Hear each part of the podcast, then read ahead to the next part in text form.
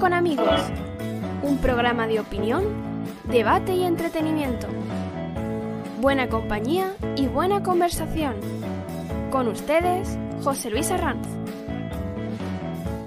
Buenas tardes, bienvenidos, gracias por estar aquí. Episodio número 58 de Podcasteando con Amigos. Hoy es 2 de diciembre de 2022 y hacemos un programa especial Ingenierías y Universidad, en el que hablaremos de las mujeres en las disciplinas STEM, ciencias, tecnología, ingeniería, matemáticas. Eh, seguiremos con la transformación educativa en las ingenierías y terminaremos con las nuevas salidas laborales de los profesionales de las ingenierías. Comenzamos, presento a mis compañeros de ruta en este día, Adolfo Santo, informático, desde que instaló Home Assistant, su familia le echa de, melo, o de menos. Hola Adolfo, ¿qué tal? Hola Pepe Lu, hola a todos. Bueno, eh, Home Assistant tiene muchas posibilidades y tengo un juguetito nuevo que son unos relés activados por Wi-Fi que dan mucho juego, ya hablaremos de eso. Dios, qué raro eres. Ángel Caparrós, informático a ratos y montador de mueble de Ikea a tiempo completo. Hola Ángel, ¿cómo va esa cocina? Hola, ¿qué tal? Bueno, pues mm, tengo que terminarla cuanto antes porque tiene que venir el marmolista cortado, o sea que... Nada, nosotros... Este fin de semana pringo. Sí, bueno, en una hora ya te dejamos libre para que siga. Eh, Guillermo Pérez, informático, profesor titular del Departamento de Arquitectura de Computadores de la Universidad de Málaga. Buenas tardes, Guillermo, bienvenido. Hola, buenas, ¿qué tal? Te lanzo, Guillermo, una pregunta que hago a todos los que se estrenan en el programa. ¿No tenías nada más interesante que hacer esta tarde que aceptar mi invitación a este podcast? Eh, sí, más tarde. Bien, bueno, bueno. Ya antes del programa. No has de- Un no has dejado- invitado no has sincero, dejado el tenemos un invitado sincero. Eh, digamos que tienes el hueco de baja, de, digamos el slot de poca ocupación. la que se nos va a acabar ¿no? en una hora. Eh, y Miguel Rodríguez, informático, profesor titular del Departamento de Lenguaje y Sistemas Informáticos de la Universidad Nacional de Educación a Distancia. Buenas tardes, Miguel. ¿Qué tal? Pues buenas tardes y gracias por la invitación. Nada, a ti, a ti siempre. Un, un placer tenerte aquí. Pues nada, vamos al lío, comenzamos. Las mujeres en las disciplinas STEM. Siguen existiendo muchos prejuicios sociales que han limitado el acceso de las mujeres y las niñas al estudio de carreras relacionadas con la ciencia y la tecnología. Según la UNESCO, solo el 35% de los matriculados en carreras STEM, las ciencias, tecnología, ingeniería y matemáticas, fueron mujeres. En España, este porcentaje no supera el 13%. María Martín, ingeniera en telecomunicación y profesora de robótica en la Red Andaluza de Robótica Educativa, asegura que solo eliminando sesgos de género y neutralizando los contenidos de las actividades eh, STEM se puede llegar a mantener el interés de las niñas en temas relacionados con la ciencia y la tecnología. ¿Qué opináis, qué opináis de este tema? ¿Solo? Bueno, el, el- yo creo que el tema, vamos, eh, lo has introducido como, como, como un, un problema, digamos, que tiene un componente de, de género que parece que, que, digamos, que hay algún impedimento de tipo cultural, que por, que, que por otro lado puede ser que haya, pero, pero yo por lo menos por plantear un poco el tema, que es un tema interesante. eh, hay como dos fases en, en la integración, digamos, de la, mujer, que es de lo que se trata. Hay, primero, una, especie de, de- de- de tendencia, digamos, eh, a, a abrir, porque digamos que es un recorrido que llevamos haciendo mucho- muchos años, que se abren las carreras. A- la, o o la mujer llega al mercado laboral, llega a la universidad y llega y hace mucho tiempo que eso, es- que eso lleva pasando. Lo que pasa es que, que digamos que se ha integrado perfectamente en una serie de carreras y por lo que se ve, eh, y nadie sabe, y uno de los, de los mm, eh, a lo mejor, eh, de las causas es esa que tú mencionas, nadie sabe por qué, pues no se acaba de, de igualar o de, o de integrar del todo en la parte tecnológica. Y, y bueno, pues ahí queda, ahí queda el tema. O sea, ¿cuáles son las causas de todo eso? Pues igual ahora conseguimos averiguar, averiguarlo de alguna manera, pero en medicina no pasa, en farmacia no pasa, en, no sé, en algunos tipos de oposiciones, por ejemplo la judicatura o las fiscalías, pues eso es que es, eh, es, eh, al revés, o sea, eso es un 80-20%. O sea que bueno, yo lo dejo como que, que- que no sé quién puede tener la respuesta de por qué o qué impide que tenga esa, esa presencia, pues como, como ha ocurrido en otras profesiones. Ahí lo, lo dejo un poco planteado.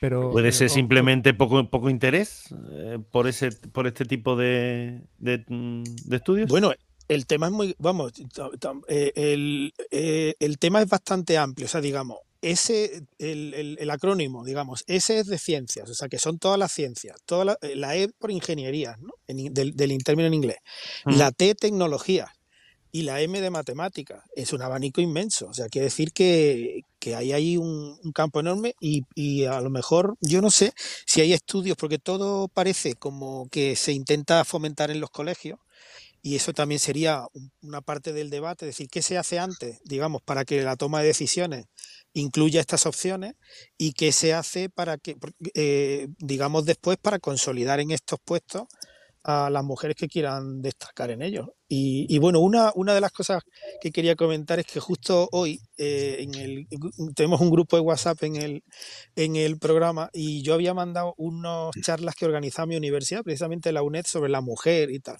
Y una de las cosas que me ha hecho gracia es que en, el, en la foto que ponían, eh, ponen a la típica chica con un casco de obra como diciendo, soy la que lleva, o sea, no sé muy bien si es que para integrar a, eh, eh, digamos que, que hablan de STEM y hablan de ciencia, hablan de matemática y hablan de todos estos temas y siguen poniendo a la mujer que no se dedica a eso, porque te- se está dedicando a la arquitectura o a lo mejor se está dedicando a otro, otro tipo de, de tarea. O sea que no sé, que los estereotipos parece que, que están también incluso entre los que quieren eh, mitigarlos, ¿no? O quieren acabar con ellos. Sí, no, la, pregunta que quería lanzar hace un momento es si re- realmente nos estamos encontrando ante un déficit de género, por así decirlo, donde las mujeres directamente no quieren acceder, pues porque no les atrae el, eh, el- la asignatura, porque no le atrae esa carrera profesional, si es un tema evidentemente de género o si es eh, simplemente un tema eh, cultural o educativo. Creo que nos estamos enfrentando a algo que ni siquiera es cultural o de género, sino que tiene una, una sensibilidad mucho más sencilla en cuanto a que no es atrayente para determinado público femenino, mientras que sí es atrayente, por ejemplo, medicina. Yo creo que ha ido a peor, lejos. ¿eh? Yo ¿Perdón? creo que ha ido a peor, Adolfo, Sí. que creo que ha ido a peor. Yo recuerdo cuando nosotros empezamos informática, había muchas más chicas en muchas más chicas en, en la- en las aulas de las que hay ahora. De hecho, que mi mujer es, es seis años menor que yo, pero vamos, ingeniería informática. eh, yo creo que en su clase había habían tres. Y habían Pero pasado yo, creo que en general el, el porcentaje no ha cambiado. Eh, y, y me gustaría, que lo desconozco si, lo, si existe, eh, algún tipo de estudio eh, ya directamente por, por rama o por especialidad. O sea, yo estoy convencido que hay muchísimas más mujeres ingenieras civiles, lo que eran los antiguos ingenieros de caminos, y en cambio hay muchísimas menos ingenieros industriales, ¿no? Porque pues simplemente pues porque esa rama de la ingeniería pues no le llama la atención. Entonces, intentar mm, volcar la vocación de cada persona en base a su género me parece una equivocación tremenda. lo- ¿no? Es como si decimos que debe de haber lo- más médicos que médicas, por así Lo decirlo. que, ¿no? Tiene lo que pasa es que la orientación, la orientación profesional en España yo creo que es una asignatura pendiente. O sea, quiere decir que la mayor parte de la, de la gente eh, eh, inicia una carrera sin tener una idea muy clara de, de qué es lo que va a hacer, ¿no? No es como en Estados Unidos que, bueno, empiezan, si van a la universidad y se matriculan más o menos un poco de lo, de lo que les va bien y luego te suben, siguen un itinerario, ¿no? Pero aquí cuando entras en una, en una, en una escuela, te, en una, una facultad, te encasillas lo que vas a hacer, ¿no? Y, la- y desde luego yo quiero, no tanto, no solo para las mujeres, sino también para, para los hombres en general, la, la- la orientación profesional en, en España, yo creo que es una asignatura pendiente. Eh. ¿Pendiente o, o nula? Nula, Eh, nula. Lo digo, nula. lo- a ver, un poco por orientar, porque es que eh, he estado, aparte de trabajar en el tema, eh, en julio estuve pidiendo un proyecto de innovación educativa que tiene una parte de género, ¿no? Y entonces en el proyecto hemos incluido a dos personas con un historial bastante largo de trabajo en género, eh, María Asunción Castaño de la UOC y María Jesús Marco Galindo, eh, no, perdón, eh, María Asunción de la Universidad Jaume I de Castellón y Chus Galindo de la UOC. Y me comentaban, bueno, lo, digo por lo primero, eh, en los años 70 está claro que las vocaciones en STEM eran muy numerosas entre las mujeres, ¿no? Creo que os lo comenté ya, llegaron al 38-39% de forma sostenida hasta los 80, ¿no? No hay ninguna razón eh, mental ni nada de diferencia de género que no le permita tomarlo, ¿no?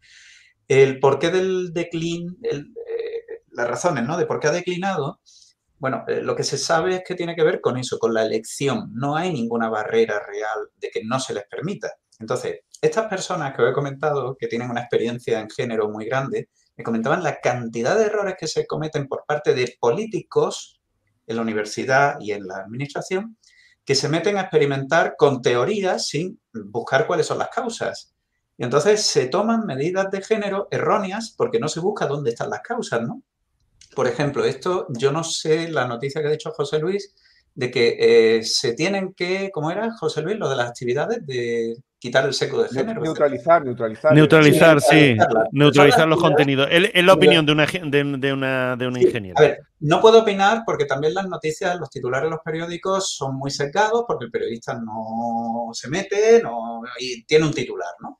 Entonces, no sé qué estudios habrán hecho, pero lo que estamos viendo es que primero hay que hacer, eh, de hecho en nuestro proyecto hay una fase de un año y pico de estudio, porque si toman medidas, y ellas han tenido experiencias muy graves en las que han visto que se han tomado medidas que lo que han hecho es el efecto contrario. Entonces, en el tema de género es que se opina mucho y no se investiga lo suficiente, ¿no? Lo que sí, os pasé unos artículos, lo que sí parece que se ha investigado es que lo que elige, y lo habéis dicho muy bien, no hay asesoría en la elección de carreras. ¿Cómo se asesora a la gente? Pues lo que ve en el cine, lo que ve... Y por ejemplo, a mí la gente me pone de ejemplo de motivación la serie Mr. Robot, que para mí no es una serie sobre informática, es una serie sobre gente con trastornos psicológicos, mm, que toman sustancias y cosas, pero no tiene nada que ver con la informática. Y me la ponen de ejemplo algunos alumnos como que eso es un hacker y que eso te motiva a estudiar informática. Y, los hackeos son pueriles. Los hackeos son pueriles muchas veces. ¿eh? sí, Cosas que dice, bueno, pero esto que. ¿Qué, ¿Qué chorros se los han buscado? ¿no? Le pongo una, como, es, como, es, surfero, le pongo una web donde le hago una oferta de, de, surfear gratis en no sé dónde y mete la misma contraseña que utiliza normalmente y entro en su cuenta. Venga, ya, por favor. Sigo, sigo, sigo, viendo muchas películas con código eh, basic o, con cualquier otra cosa ahí pasando y dice, no, no, pues ya he descifrado lo que está ocurriendo. la mayoría de los, los, estudios que se han hecho mm, parecen descartar cualquier otro tipo de discriminación, etcétera, eh, y lo que ponen el, el énfasis en que la cultura hace que los padres, y además no las chicas, ojo, que los padres y las madres desaconsejen a sus hijas estudiar informática, e ingenierías y en general todas, pues, diciendo, eso no es para chicas. Pero lo dicen sus padres, no ellas. Eso a mí me resultó, Guillermo, cuando, cuando lo comentaste, no, sé si a mí o en el grupo. Me parece alucinante que un padre del siglo XXI le diga a su hija no haga eh, ingeniería informática o no haga eh, ingeniería industrial o no haga matemática. Me parece que dice tú haz lo que quieras, sé feliz contra eso, es como, un padre que le dice a la hija que no estudie Derecho. O sea, no, no, no saquemos las cosas de contexto. No creo que, que, haya una mano negra en contra de la ingeniería o en contra de que las mujeres estudien alguna ingeniería. eso es, pero es cultural porque, por ejemplo, nosotros en la Facultad de Informática sabemos que tenemos que competir, ojo, no solo con las chicas, también con los chicos. No, informática no es una de las grandes opciones elegidas entre ingenierías. Eh, tenemos que competir con cosas como el cine que tienen un presupuesto para hacer cine y nosotros para hacer un corto de publicidad tendríamos que... No, no tenemos presupuesto, sencillamente. Eh, voy a aprovechar para saludar eh, aquí en el chat de YouTube. Bueno, están Ángel, ahí, perdón, sí, Ángel Soto, Antonio Rando, Iván Mezcla Nombre, está eh, Maché, María José Molina, y comenta, por ejemplo, María José Molina, grado de humanidades, de humanidades, hay más hombres que mujeres. Y Antonio Rando dice, a ver, que las mujeres no quieran estudiar este tipo de carreras por algo, se, plantea él. No tengo, no, no cree que haya una predisposición, algo innato en, este sentido. y comenta la experiencia en la universidad en Alemania, que es donde él vive. Dice, en Alemania existe la figura del asesor para elegir la carrera, que se ha, que se ha dicho en el programa y tal, otras cosas que funcionen. Aquí se hace, creo, el día de la universidad, ¿no? En Málaga, el día, ¿no? Como de, bueno, que van los estudiantes de bachillerato y tal, pero... Mm, creo que tiene poca... Jornada de puerta abierta. Jornada de puerta abierta, eso, no me acordaba el nombre. El fenómeno, tal como se ha estudiado, parece global, pero es cultural. O sea, es cultural porque en los 70 llegó a haber un 40% de mujeres sin ningún problema y de hecho hay ejemplos brillantísimos de mujeres en la ingeniería, como Radia Perlman, por ejemplo. Eh, y sin embargo, esa cosa de las carreras de ciencias, solo hay chicos y tal, eh, en Alemania mismo pasaba, me acuerdo, en Karlsruhe, tuvimos un proyecto con la Universidad Técnica de Karlsruhe y los chavales tenían que salir los fines de semana a irse a Mannheim, que es una universidad eminentemente de letras, para poder ligar, porque no hay chicas en, en Karlsruhe, que es solo universidad técnica.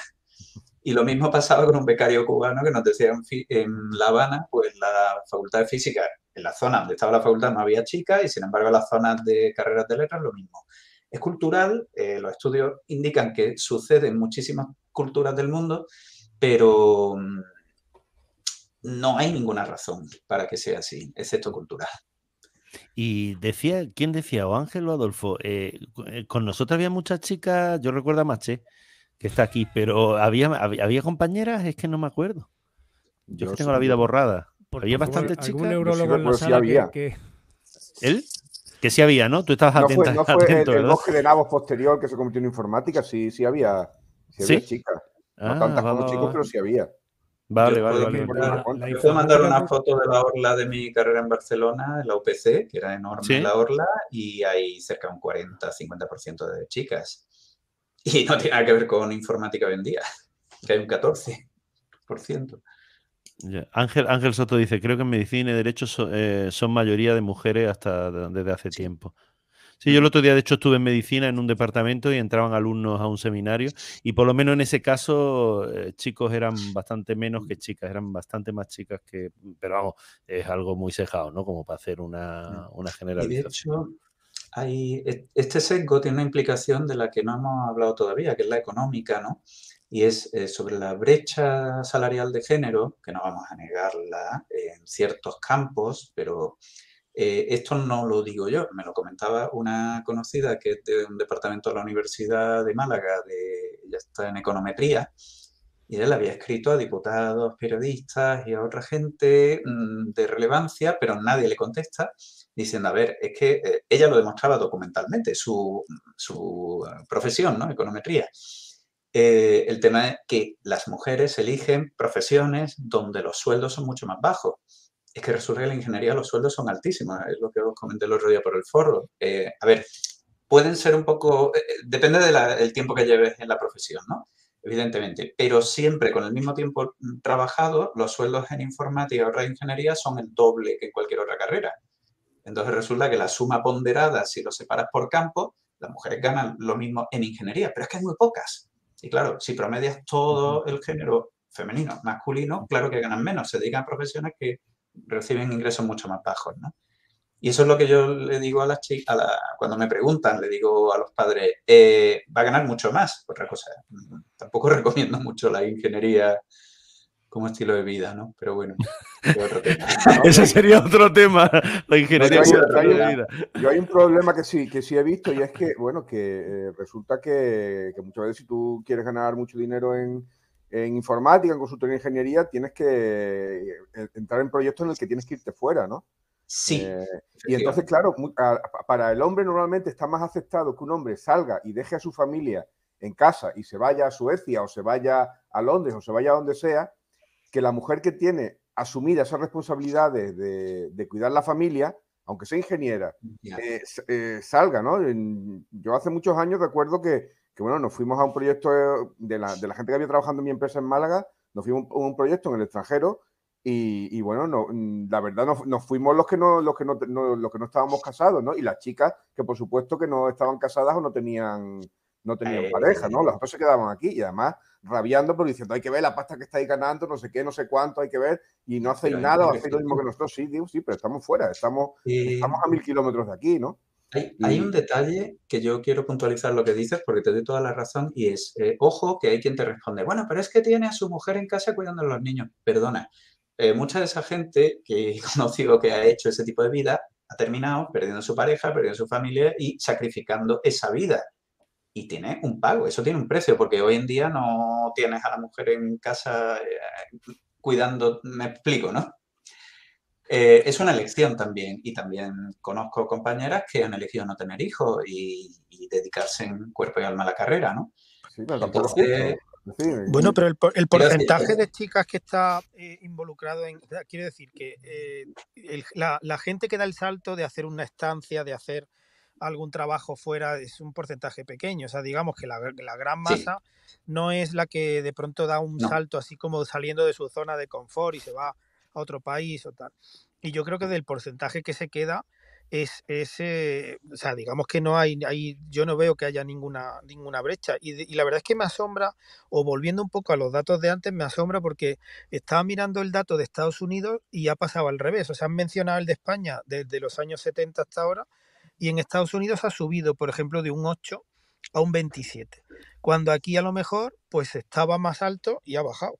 Entonces ahí yo creo que, que, que, dado la cantidad de información que hay ya y, y, en el mundo en el que vivimos, a mí me cuesta mucho creer que la influencia cultural tenga nada que ver y mucho menos... A Miguel, yo, sí, yo, sí, he visto, yo, sí he visto, yo sí he visto elegir eh, con preferencia a un hombre con la misma calificación que una mujer en un, en un determinado proyecto porque supuestamente ese hombre tenía más disponibilidad ¿eh? que esa, que esa mujer, teniendo los, los, dos, los, los ambos Sí, eso, es una, ¿eh? eso una realidad, ¿no? Pero, de, que, creo que yo, yo lo he visto. Quiero decir que no, no, no, podemos negar que eso. Que eso no, existe, pero, ¿no? pero yo no estoy yendo, no estoy yendo al, a quién ocupa los puestos o a quién asciende o quién co consigue la promoción. Yo estoy yendo a quién se matricula en primero de ah, carrera. Porque ahí realmente no hay ninguna influencia. La disponibilidad es la que tú tengas para, para estudiar una carrera.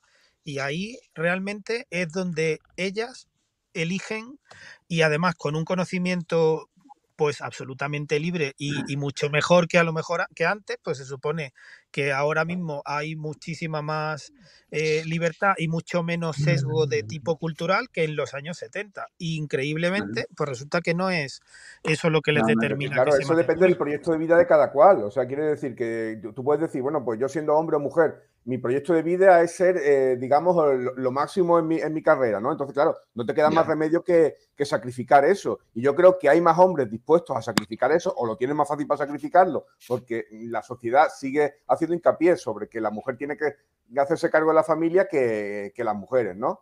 Entonces, bueno, ver, pues, un, hay carreras que son muy exigentes y normalmente las, las de son muy exigentes. ¿eh? Un, un bueno, momento, pero... un momento, un momento. Déjame una pequeña pausa. Estáis defendiendo, efectivamente defendiendo, creo que dos criterios distintos. Uno, como bien dice Miguel, es realmente cuánta gente se matricula, cuántas mujeres se matriculan en el primer mm, curso de ingeniería, con independencia de cuántas terminen y cómo dediquen su carrera profesional, que sería otra guerra y otro cuento tener en cuenta. Vamos a centrarnos básicamente en que las ingenierías en Europa y en España no son atrayentes para el público femenino y desconocemos por qué.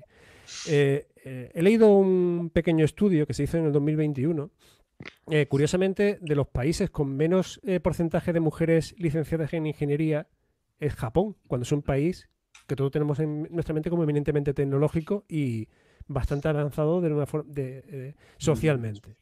Suiza tiene un Japón tiene un 14% de mujeres licenciadas en ingeniería, Suiza tiene un 16, eh, Chile tiene un 17, Estados Unidos tiene un 20 y si nos vamos a los países donde más licenciadas en ingeniería hay, curiosamente nos vamos hacia los países árabes. En Argelia sí. hay un 48% de mujeres licenciadas en ingeniería, en, en Marruecos un 42, en Siria un 43, en Túnez un 44, y entonces no me vengáis ahora con que es un rollo cultural. No me lo creo que sea un rollo cultural cuando... Pero, eh, pero Adolfo, pero ese porcentaje sobre las mujeres que estudian, que el porcentaje de mujeres que estudian en esos países es muy inferior a las que tienen acceso no, a los pero, estudios universitarios aquí. Pero, que, eh, vamos, es una élite la que, la que accede a los estudios universitarios bien, en esos países. Estoy de acuerdo contigo, pero está, pero está claro que tenemos que en una, en una ingeniería en, en, la que tú quieras elegirme, la ingeniería que sea, en Marruecos tenemos un 42% de licenciadas en ingeniería que sí, que efectivamente esas mujeres, con respecto al total de mujeres que estudian una carrera universitaria, son muy pocas. Pero las, de las personas que han estudiado ingeniería, casi la mitad son mujeres. Mientras que nos vamos a Francia y tenemos un 26. O en Canadá tenemos un 19. O sea, ¿por qué en el mundo occidental, vamos a decirlo así, por qué en el mundo occidental eh, una carrera de ingeniería, una, carrera técnica no tiene ningún atractivo para eh, una mujer? Es probable que haya habido un efecto boomerang eh, precisamente porque ese efecto, eh, a ver, el efecto de la liberación en el sentido de la independencia económica de la mujer tuvo lugar precisamente en los años 60-70 en estos países y fue cuando se alcanzó ese porcentaje en estos países, en Estados Unidos, Canadá, etcétera. Pero eh, lo que se está comentando es que ha habido un boomerang cultural eh, que puede tener que ver con estas generaciones que yo no sé cómo se llaman, X, Y, Z o los milenios. Boomer, ya no sé. Eh, sí, de, no, pero de acomodamiento, de que en el otro lado están todavía luchando por ser alguien en la vida y por eh, la independencia económica y están mucho más motivadas por eso. Igual que lo estuvieron en los, en los 60 y en los 70 en los países Es una, es una ¿no? explicación, Pu- sí. Puede ser una explicación. Sí. Igual Eh, que, bueno, aquello no hijo de la universidad, ¿no? Que decíamos aquí en los, en los Exactamente. 70, ¿no? Es decir, Sí. de, la- de promoción, de salir de, la, esca- en la esca- la escala social a través de- del estudio, ¿no? Efectivamente, el mismo que, en los eh, que en todas las universidades eh, en España, ¿no? Y en todos estos países, y que ahora está pasando en Asia, por ejemplo, en China, que la gente se desespera por estudiar para salir, para ascender de clase social, el ascensor social, ¿no? Tenemos que ir cambiando de tema. eh, quiero, no obstante, leer eh, eh, Maché, que, fue compañera de Adolfo y de, Ángel y, de quien nos habla en la universidad. Dice que nuestra clase eran unas 20 chicas. Yo me sigo confesando hetero, aunque no esté de moda, pero joder, no me acuerdo, no, no- no me acordaba, Maché, en serio. No, no recuerdo tantas chicas. Creo que Ángel sí, porque lo, lo ha ¿no? Es aseverado un par de veces. que no- eras muy enamorado, yo no. Sí, ¿la tenía ya? más. Sí, Ah, tú estarías más atento, sí, pues joder, pero me he quedado alucinado, ¿eh? Que me, vamos, porque lo está diciendo, más- es que no me, no me, no me acuerdo de tantas chicas. Sí, sí, había muchas chicas. Va, va, va, sí, sí, no, sí, yo eh, sí recuerdo que tú estabas atento a eso, pero eh, no, no cabía tanta. Eh, y luego dice que cuando ella se fue a Alemania, con esto de, ¿no? de, la- mujer, la, dice, mi padre me dijo, hazlo ahora que más adelante no sabes si podrás. Y la madre le dijo, ¿y qué va a pasar con tu novio? Porque seguramente te dejará. Al final es un poco ¿no? La- las, dos, las dos caras de, de la moneda ¿no? que quizás estamos, estamos hablando. Pues vámonos, vámonos con el siguiente.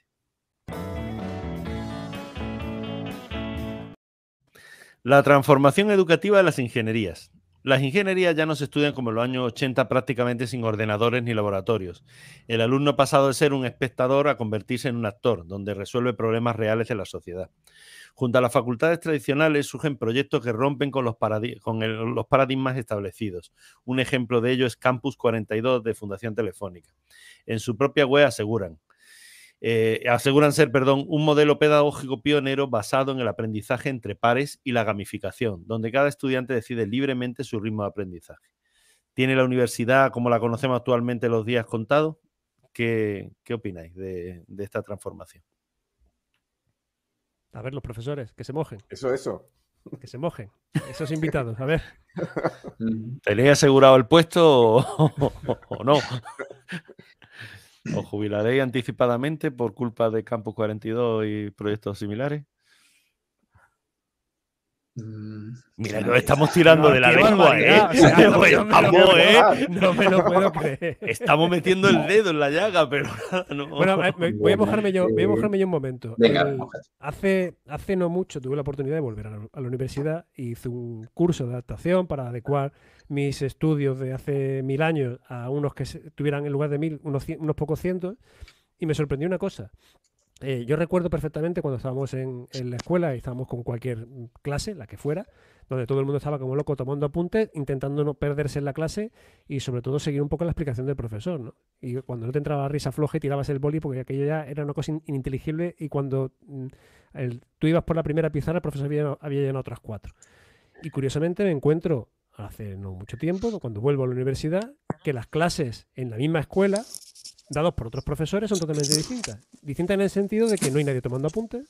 Veo que la gente está con su ordenador, con su móvil, con el WhatsApp, está chateando con el de al lado, está tomando un café, está pasando el tiempo en clase y parece que no presta atención, mientras que el profesor sigue con su clase magistral como siempre. Esa- ese tipo de mm, imagen a mí no se me hubiera venido en la cabeza jamás en los 90 y en Pero cambio ¿aprueban parece que en el aprueban, 2000... Adolfo? ¿Aprueban o no aprueban? O sea, si le sirve de algo Sí, sí, sí, sí, no, no. el- eh, eh, ¿Y aprenden o no aprenden?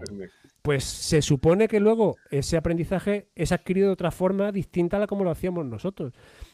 Eh, nosotros no aprendíamos jamás viendo un vídeo de YouTube y ellos, en cambio, mm, aprenden viendo un vídeo de mm, mecánica cuántica o de eh, álgebra lineal eh, viendo un- a un tío contándoselo en YouTube. Su, su aprendizaje es mucho más visual. En ese sentido, creo que efectivamente las nuevas generaciones han cambiado su forma de aprender con respecto a cómo aprendíamos nosotros, ¿no? Y su comportamiento es que- en clase y su, y su, su modus operandi en la clase normal tiene que revolucionarse de alguna forma.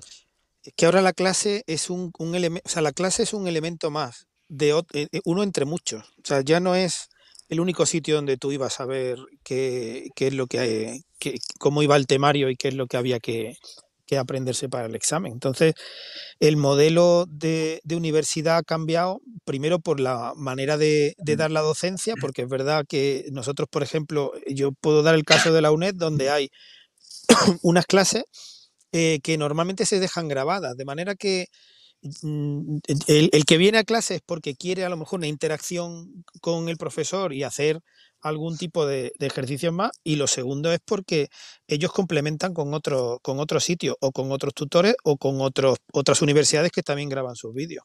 Y luego otro tema aparte es al hilo del, proyecto este de, Telefónica, que, que, realmente yo eh, mm, no creo que, eh, digamos, que amenace el futuro de la universidad como tal, porque es un centro de formación específico para una empresa concreta que busca un perfil muy adecuado. Lo que sí tiene interés es el modelo que, que ellos tienen, porque es un modelo eh, que se llama peer-to-peer, o sea, que significa que se aprende entre pares.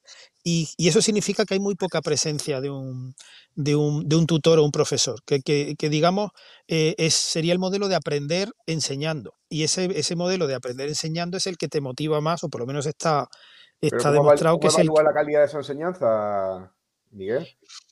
Bueno, pues porque ellos tienen, ellos, ellos saben los objetivos y van ¿eh? poniendo metas concretas y van viendo quién destaca y quién, quién alcanza objetivos, de manera que, que, al final tú vas viendo, mm, primero que, que como en cualquier ámbito profesional, cuando uno entra a trabajar a cualquier sitio, uno sabe que te están mirando, digamos, que quieren saber un poco qué, qué, objetivos cumples, cómo resuelven las cosas. O sea, quiere decir que todos estamos vigilados, observados, pues ahí es donde entra en juego el, que está pendiente de, cómo evoluciona la gente y cómo encaja. Pero yo lo que creo es que es una formación concreta, pues muy, yo creo que es muy vertical, o sea, por decirlo de alguna manera, la universidad eh, pues tiene un, un espectro más amplio.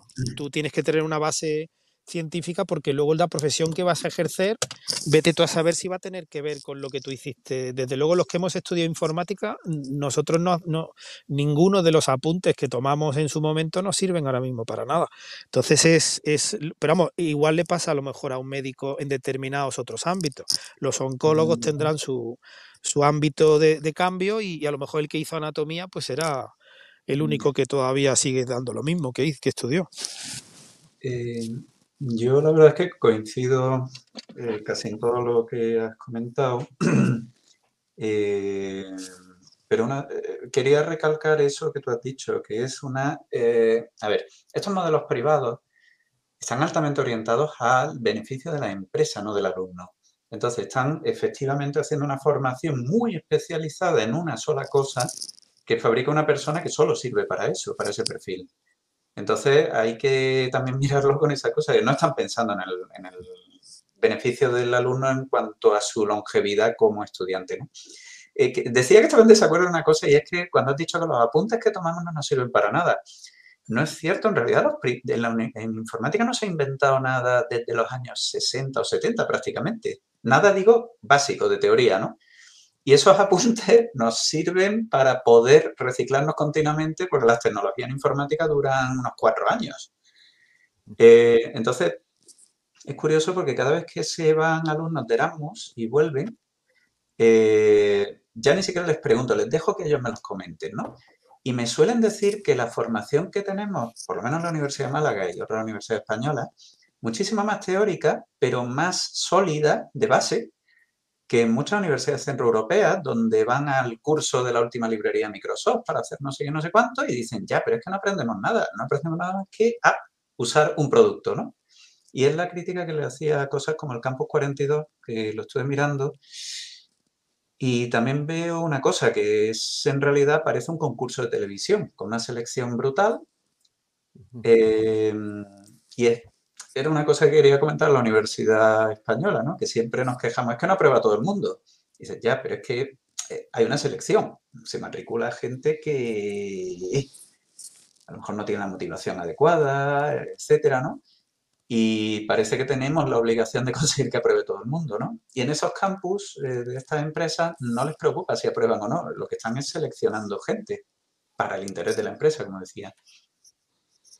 Bueno, yo creo que ellos tienen el, también el incentivo de, buscar talento Ah, y- pero yo, yo me imagino que ellos miran a largo plazo. O sea, yo no me creo que tengan una formación tan, tan, tan estrecha. La tienen en el sentido de que buscan a lo mejor un, un nicho tecnológico, pero también deben buscar la gente versátil capaz de adaptarse a lo que, a lo que venga. Es verdad que el modelo español de ingeniería siempre ha sido muy bueno. De hecho, Mm. cuando yo me refiero a los apuntes, pues claro, yo estaba pensando en los cursos más, más altos o en los lenguajes de programación que empezábamos a aprender en aquella época, que evidentemente ahora mismo se dan en los libros de historia.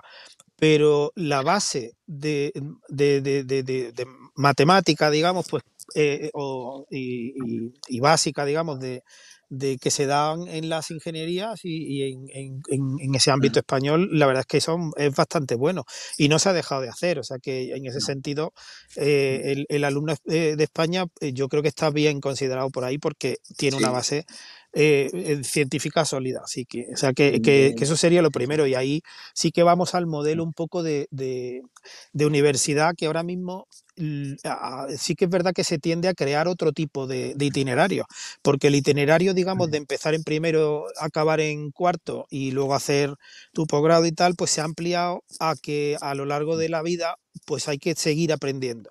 Y esta, estos proyectos eh, de la universidad, de, perdón, de la empresa, lo que hacen es paliar lo que pueda tener de carencia la universidad para el, para el aprendizaje a lo largo de la vida, que aparte es una de las prioridades que se tienen a todos los niveles, eh, digamos, tanto de nacionales como de Unión Europea, porque está en todos los programas de, de- de los tracking estos de, de importancia en cuanto se habla de educación, pues hablan de...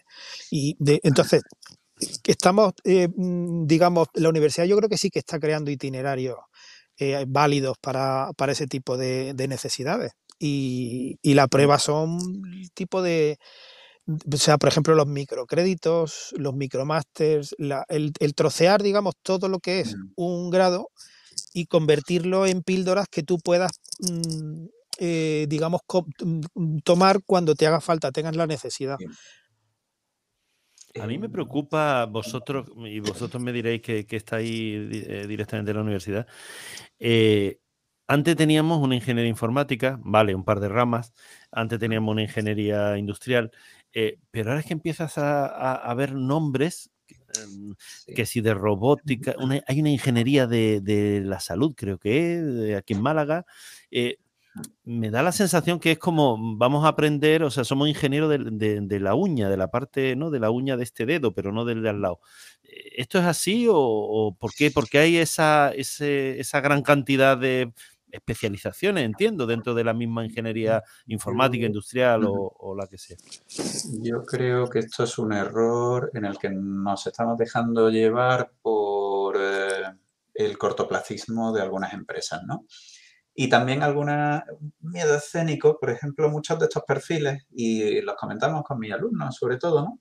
A veces los leemos en clase, suele coincidir con el perfil de algún chaval joven que ha puesto su perfil en LinkedIn, ha hecho una serie de cosas y le llama ingeniero en hacer esas cosas que ha hecho, ¿no? Y el otro día ponían una conferencia que di sobre motivación, un ejemplo sacado de LinkedIn, no, de una oferta de empleo, no me acuerdo dónde, pero reciente, y decía la empresa ingeniero en continuidad y no sé qué, y luego describía debajo lo que tenía que hacer y era chico para todo, que, o sea, una serie de cosas que no tenían conexión unas con otras, ¿no? Y le llamaba ingeniero de no sé qué, y se habían inventado el nombre, y digo, bueno, pues parece que hay que ponerle a todo nombre, ¿no? Y va contra eso que decía de la, con una buena base, lo decíamos, con una buena base tú te puedes reciclar continuamente porque puedes eh, readaptarte, ¿no? Ahora, si te especializas en nada, sin base, o sea, en nada, en algo muy, muy concreto sin base, el problema es la transición y todas las tecnologías terminan decayendo.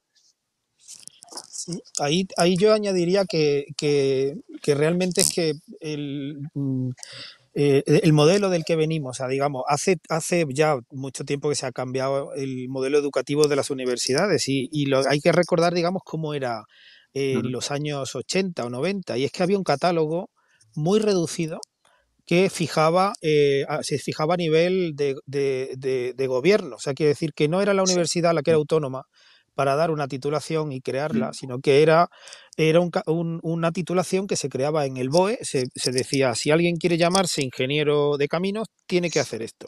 Y las universidades eran exactamente iguales unas que otras, en el sentido del temario. Eh, hasta, hasta tal punto que alguien eh, podía empezar primero en cualquier curso de ingeniería y se podía mover en segundo a cualquier otro porque se daban las mismas asignaturas exactamente. Entonces, claro, de este modelo a darle autonomía a la universidad, pues ha, habido un problema para, las dos partes, para la empresa y para la universidad. La universidad eh, ha ido, lo primero que hizo fue replicar lo mismo que había llamándolo igual, de manera que todas las escuelas de informática tienen una ingeniería en informática. Luego, si había alguna carrera que fuese título superior o título de, técnico, lo que se han hecho ha sido hacer unos máster que los organiza, por lo menos en la, a nivel de escuelas de informática, la Confederación de Decanos de Informática. O sea que hay una, una entidad que se llama la CODI, que es la que crea el máster, el máster habilitante. Digamos que las profesiones que tenían, porque aquí también se juntaba que había unos requisitos legales para poder ejercer determinados, determinadas funciones, y esos requisitos legales necesitan ahora mismo eh, lo mismo que existía antes, que es decir, un, posgrado que se llame Ingeniería Industrial en tal, para poder firmar un proyecto concreto de tal ámbito, de caminos o tal. Entonces, eh, por un lado se ha mantenido con otros nombres lo que había, pero al mismo tiempo la universidad también se ha tomado la libertad de crear unas titulaciones que eso eh, yo creo que también es importante que haya una variedad de, y que se pegue, porque eh, antes cambiar el temario era una cosa que duraba años y ahora mismo te puedes adaptar mucho mejor. Pero claro, yo lo que planteo es que qué pasa con, desde el otro lado, o sea, la empresa que ve. Y a lo mejor la empresa lo que ve es que no sabe ya qué es lo que está contratando. Y yo creo que ahí es donde realmente está el problema, que, que hemos creado unas titulaciones muy específicas, muy bonitas de nombre, pero no convencemos, o yo creo que por lo menos uno de los problemas es que no convencemos a la empresa de que ese señor es capaz de, flotar en el mercado con ese contenido. Yo, yo añadiría una, duda que yo, no duda, a ver, un levantamiento de cejas, porque siempre he visto las carreras de, por ejemplo, en mi caso la informática, eh, pero toda la ingeniería en general, eh, con un problema de fondo y es, eh, a ver, voy a poner un, ejemplo de una cosa que hacen algunas empresas automovilísticas alemanas, como BMW y Volkswagen. Esto lo miré para una, aconsejarle a una, la, hija de unos vecinos. Y es que ellos no se creen que un ingeniero salido de la carrera pueda entrar en una empresa haciendo proyectos sin eh, experiencia. Entonces, en Volkswagen, por ejemplo, y en BMW, eh, lo que hacían era que te meten eh, a trabajar en distintos puestos de trabajo de base, incluso cadenas de montaje, eh, pistas de pruebas durante meses, por ejemplo, tres meses montando motores, eh, para coger experiencia de fondo. Trasladado a otra ingeniería, em, estuve recopilando anuncios para el tema, anuncios de ofertas de empleo, y lo normal es para un second line engineer, por ejemplo, un artista senior, que te digan experiencia de cinco años mostrable en empresas. Entonces, yo lo que me planteo es lo siguiente. Eh, la universidad debería tener un modelo de una formación base para poder entrar en la empresa por abajo, que es por donde se entra, y que cuando ya tienes experiencia y quieres pasar a puestos superiores pudieras volver, que en teoría debería ser eso para lo que vuelves a hacer un máster, pero la realidad no es así, los alumnos salen sin experiencia, se enganchan en el máster sin experiencia y luego quieren entrar a una empresa y dice, ahora vengo a, a dirigir, y dice, perdona, chaval, tú todavía no tienes experiencia, tienes que entrar por abajo. Y las ofertas de empleo te lo dicen claramente, cinco años de first line, tres años de second line, más, etcétera, ¿no? Sobre, sobre, lo, sobre lo, que dice Guillermo, yo quiero... con todo el BOE, con todo. Quiero recordar una, una, anécdota en este caso que es de un, de un tío mío que es ah, ingeniero industrial. El abuelo Cebolleta. El abuelo Cebolleta vuelve. Y recién, recién, salió de la carrera, pues se fue a trabajar al grupo Induico del Corte Inglés. Y entonces lo primero que hizo cuando llegó a la fábrica de, de Induico en Cáceres pues le dijeron, usted que es ingeniero, ¿no? Y lo, sentaron a, en las máquinas con las chicas a aprender a coser. Con, las, máquinas industriales de, montar, ¿no? Y posteriormente, bueno, pues mm, ya mm, después de, estar en, diversos, en, diversos, en diversos puestos de, nivel bajo, bueno, él acabó su carrera en la empresa como director de una, de una factoría en, en Marruecos, ¿no? Pero empezó así. Y también, también de abuelo cebolleta recuerdo un, un ingeniero que conocí, un ingeniero de astilleros navales de Sevilla, que en el cual nos comentaba y dice, bueno, nosotros, yo soy, dice, yo soy ingeniero naval de carrera, pero nosotros teníamos ingenieros que eran asimilados, quiere decir que era gente que había empezado de, de, mecánico en, astillero y dentro de la propia empresa había conseguido el, nivel de, ingeniería, ¿no? En ingeniería técnica un, un, título similar, ¿no? Eso hoy en día no, no existe. Bueno, eso me, recuerda a los puestos que había, había, en la banca también de los años 80, y yo me sumo a, las historias del abuelo Cebolleta, en mi caso, que es que había banqueros que habían empezado de botones y eran presidentes de bancos, eran presidentes de bancos españoles. Entonces, ahí, eh, bueno, pues eh, realmente tiene que ser una empresa bastante grande la que te pueda acoger de esa manera. esa especie de MIR que, que, que, planteábamos, que planteabais que, que, en el que uno pudiese hacer determinadas prácticas y luego ya optar a otra formación. Bueno, de hecho, mm, yo lo que puedo decir, por ejemplo, es que los MBAs no te dejan matricularte si tú acabas de, vamos, los que son a cierto nivel no te dejan matricularte si no tienes cinco o seis años de experiencia. O sea, lo, que, lo que ellos quieren es que tú hayas tenido un contrato y que hayas flotado. Y hayas flotado en el mercado haciendo algo. Y una vez que flotas, pues ya te puedes dedicar a lo mejor a dirigir empresas. Y, no es la única, lo que pasa es que no recuerdo ahora mismo, el otro, hay, hay, más casos en los que a la gente que entra le ponen a hacer algo de los niveles más básicos, pero simplemente para que vean, eh, digamos, si luego van a ocupar algún cargo directivo, que sepan de lo que están hablando. Porque tampoco es eh, bueno en una, en una corporación que es grande que llegue alguien que no sepa a qué se dedica eh, la, la, gente que está allí aportando valor a la empresa, porque el valor empieza en, en, esos puestos. Si hay alguien cosiendo, ahí empieza el valor. Entonces, y ahí empieza el control de calidad y ahí empieza todo lo que luego un ingeniero podrá poner en algunas tablas de producción o podrá organizar. Pero claro, tú tienes que saber eh, ese, ese, ese, pequeño valor que cada uno va aportando, eh, de dónde lo saca. No, no, no, no, no puedes hacerlo si has Permití, permití, discúlpeme Guillermo, introducir la última noticia porque eh, va justamente de esto, de las salidas laborales. Entonces la introduzco y vamos y seguimos en esa. Las nuevas salidas laborales de los profesionales de las ingenierías. El avance de la digitalización hace que el sector de las ingenierías sea uno de los que más vacantes genera esto no es nada nuevo. Las carreras de carácter científico y técnico, las STEM que hemos nombrado tanto durante todo el, podcast, son las más demandadas por el mercado laboral, aunque no son las más estudiadas por los alumnos.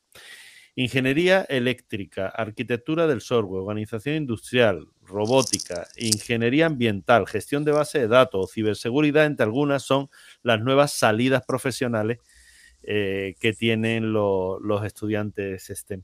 Eh, son nombres eh, incluso complicados a veces de, recordar de, esa especialización.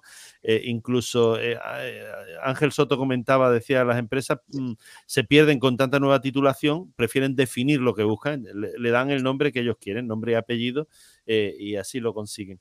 ¿Qué opináis de, estas nuevas salidas de, que hay en la informática y de estos nombres que, a veces son hasta, hasta complejos de recordar? Pues nada, a mí, me viene a la mente. a mí me viene a la mente aquella frase de, Yoda que decía siempre en movimiento está el futuro. Pues eso es lo que eso es lo que ocurre con, esto. ¿Quién iba a pensar que justamente ahora mismo, si el, por ejemplo, se ha movido el, valor añadido de, de, las empresas tecnológicas, está en el dato, pues resulta que el análisis de datos es lo que ahora mismo se demanda y se demanda más. Y, además eso es lo que, lo que, lo que da lugar es, a que se potencien muchísimo eh, carreras que antes eran muy poco, eran muy poco versátiles. Y yo estoy pensando en concreto, por ejemplo, en las matemáticas, que era una carrera que parecía que solo iba a poder servir para dedicarse a la docencia y precisamente por esa necesidad del análisis del dato, del valor añadido que pueda tener la información que generamos en las redes sociales y, cómo aporta eso valor a la, a la, empresa que los trata y, que, que, vende los datos para la para publicidad, pero resulta que son los matemáticos las, de, las profesiones más demandadas. O sea, que, es complicado, eh, o, por lo menos quién iba a pensar, o yo por lo menos no sé hasta qué punto alguien podía pensar hace, hace 30 años cuál iba a ser el, eh, el, potencial, digamos, de una, de una carrera como matemáticas cuando, cuando se ha destacado como una de las más relevantes, de las más necesarias. Que Sí, es verdad que en España, en España matemática era para dedicarse a la docencia. No, eh, todavía se decía en, ocasiones, no, si, te vas fuera de, España, pues los matemáticos hacen y, se nos ocurría otra, otra, otras tareas, pero aquí en España y, era inimaginable. informática, matemáticas era la única entrada que había al mundo de, los ordenadores. Bueno, por aquel tiempo no, ordenadores personales, ¿no? Sino ordenadores empresariales y de no, y físicas, por ejemplo, también. Yo no sé en, tu departamento, eh, eh, Guillermo, pero en el mío, por ejemplo, la mitad es físico, la otra mitad matemático y algunos informáticos de las promociones de, la Politécnica cuando había tres facultades en España o cuatro. O sea, que quiere decir que... Sí, la gente más mayor de mi departamento también son físicos, eh, prácticamente todos, y a partir de ahí ya empezamos informáticos y, y telecos. Pero, bueno, o sea, era ese el modelo. Si, uno ve ahora mismo, digamos, por dónde, por, cuáles son los desarrollos que más nos asombran, aquí tenemos el campo de la inteligencia artificial, que básicamente ha despegado cuando, cuando ha dejado de estar basada en la deducción lógica y se ha pasado a una, a una deducción estadística. Entonces, la matemática y todas las redes bayesianas que hay por debajo del machine learning es pura matemática. Y, no, se, no, no, no se potenciaba o no se sabía que eso iba a ser lo que... Pues la inteligencia artificial lleva diciendo que va a arreglar cosas desde los años 50 y nunca, nunca ha arreglado nada. Eh, si la gente más joven que nos oiga, pues yo les puedo contar que en los años 80 había una profesión que se llamaba ingeniero del conocimiento, porque sistematizaban muchas veces eh, los razonamientos lógicos que hacían los, los expertos y se llamaban sistemas expertos. Y los sistemas expertos eran unos sistemas basados en reglas. Hasta que de pronto alguien empezó a rascar y se empezó a ver que tantas reglas, porque eran miles de reglas enlazadas unas con otras, resulta que al final eh, eh, se asimilaban a nivel eh, de resolución a un algoritmo. Entonces no había tanta expertise, no había tanta, tanto nivel de experto ahí, sino que lo que habían era eh, unas reglas de, tres y las reglas del dedo gordo que más o menos sistematizaban un comportamiento.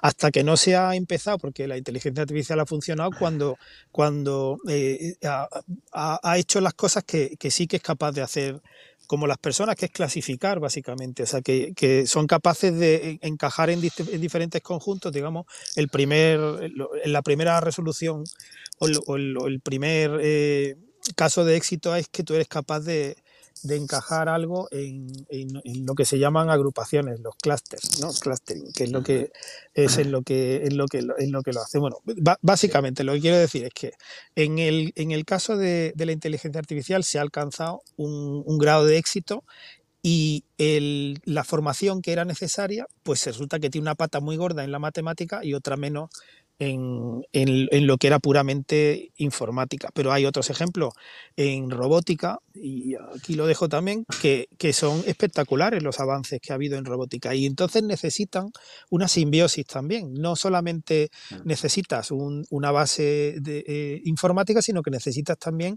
una ingeniería mecánica que te organice eso. Entonces, eh, eh, lo que hemos llegado es a hibridar eh, titulaciones y por eso nos parecen nombres raros y por eso los dobles grados han aparecido. O sea, yo creo que el mundo lo que ha empezado a hacer, y la, incluyo la biotecnología, es a, combinar diferentes variedades de conocimiento y, para, vamos, yo creo que sorprendentemente con, con mucho éxito y por ahí probablemente irán las profesiones del futuro.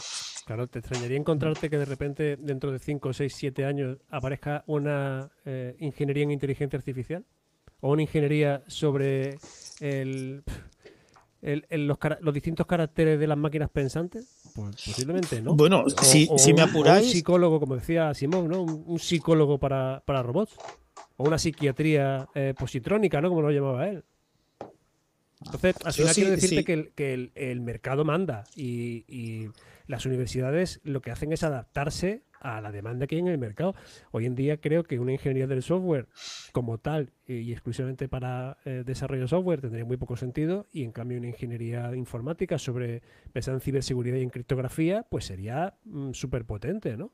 Y ya cuando, cuando coges de la mano la criptografía de la informática ya está rozando, como tú bien decías, lo que es la, matemática pura, por así decirlo, de la criptografía y, de los elementos en los que se mueve la criptografía, junto con el conocimiento informático. Entonces, ese informático mm, para todo, como hace unos años, creo que tiende a desaparecer precisamente porque el mercado está demandando otro tipo de, conocimiento y otro tipo de, mm, de, capacidades que la universidad hasta hace muy poco era muy, muy poco capaz de dar. Bueno, es que, es que, estás, es que tras... Ah, perdón. Eh, no, lo que pasa es que yo, yo quiero diferir una cosa y es que eh, eh, yo he trabajado algunos años en bioinformática, lo suficiente para ver que es un error querer hacer, por ejemplo, cuando veo ahora que tenemos un grado híbrido más o menos de informática aplicada a la ciencia de la salud o algo así, ¿no? Porque realmente eh, lo que triunfa hoy en día son equipos multidisciplinares y querer que sea multidisciplinar una persona es un error. Lo que tiene que ser multidisciplinar es el equipo. Entonces, he colaborado mm, hombro con hombro con bio, bueno, un biólogo molecular, ¿no? Y entonces hemos tenido que aprender cada uno lo suficiente del campo del otro para poder cooperar y, y eso nos llevó años, ¿no? Entonces, pero no necesitas un biólogo informático, necesitas un biólogo que sepa hablar, comunicarse con un informático, un informático que sepa comunicarse con un biólogo. Eh, ¿Se puede enseñar eso en la universidad? Bueno, sí, pero yo creo que... No lo sé, o sea, no lo sé, quiero decir, yo tengo mis dudas, ¿no? Yo creo que no hace falta, para aprender eso, se aprende en unos cuantos meses, te adaptas y puede haber másters o algunos cursos mucho más express para hacer esa multidisciplinaridad, ¿no? Pero que formar a una persona que es especialista en dos cosas equivale a que no tenga profundidad ninguna. Y lo estoy viendo en las titulaciones de algunas de las que damos. Recuerdo a, un antiguo oculista, es que se me ha venido a la cabeza según estáis hablando, eh, eh, con aquello, yo en ese momento creo que estudiaba informática, eh, me comentaba, no, es que le vi encima de la mesa un libro de, no me acuerdo si de Fortran, de un lenguaje de programación, y claro, le comenté y me dice, mira, es que he llamado a un informático, le, le, he explicado lo que yo quiero para llevar la consulta y demás, y como que veo que no se entera, entonces estoy aprendiendo el lenguaje y me lo voy a hacer yo mismo. Y se lo hizo, de hecho, ¿no? Porque mm, posteriormente ya le fui preguntando y se lo hizo. Y, sí, sí, quizá esa especialización, ¿no? Lo que dice, no, no, eh, ten la base general y bueno, según, según qué sector, y yo creo que todos tenemos experiencia en distintos sectores. Yo he estado en, en, sector, de venta y, fabricación de ropa para niños y bueno, pues aprendías los conceptos de, aquel, de aquel trabajo y aprendías el escandallo y aprendías ya está, vale. Aplicabas tu informática a ese, a ese sector, pero la base la tenías ahí. Sí, pero eh, bueno, y, yo también te doy la razón en, que no solamente hay, eh, o sea, el trabajo en equipo es fundamental y no tiene por qué todo el mundo dominar a, las otras tecnologías, pero realmente es que han aparecido eh, aplicaciones nuevas de cosas, de, digamos, de campos de conocimiento que no se pensaba que pudieran aplicarse ahí. Y un ejemplo, el ejemplo más claro es, el, por ejemplo, el del derecho. hay ahora mismo están haciendo y ha nacido ya un derecho que se va a dedicar a, a, regular la inteligencia artificial y a regular, eh, por ejemplo, el, el, uso de, de, cualquier ámbito, por ejemplo, en el uso espacial, porque hay también eh, eh, involucraciones de, de, hasta qué punto el no sé, bueno, todo, todo, lo que es el tema de derecho en el, en el uso de, de los recursos limitados que puedan, que puedan estar en el espacio a nivel de satélite. el, primer robot que tenía licencia para matar en Estados Unidos, no un robot que podía tomar la decisión de, disparar. Sí, sí, Una especie de. Vamos, como, James Bond, no ¿no? Sí, sí, sí, sí, autónomo que podía tomar la decisión de, abatir a una persona, ¿no? Y el coche Se, han estrellado coches porque eh, estamos entrando en, las leyes de la robótica pero destrozándolas completamente las de Asimov, ¿no? El, sí, el primero que era no herir a los humanos pues es el primero que se va a saltar bueno, es que los vídeos que hay por ahí de, esos robots autónomos y algunos eh, obviamente estarán armados y la guerra de drones que está ahora mismo en, Ucrania, que está basada en drones, y el derecho de los drones es una cosa que realmente preocupa y mucho. O sea, que es, es un ámbito completamente nuevo y completamente virgen, por así decirlo. Claro, cuando sea el drone que toma la decisión de matar, ¿no? No, no un aparato teledirigido. Bueno, pero tampoco llegamos a ese extremo.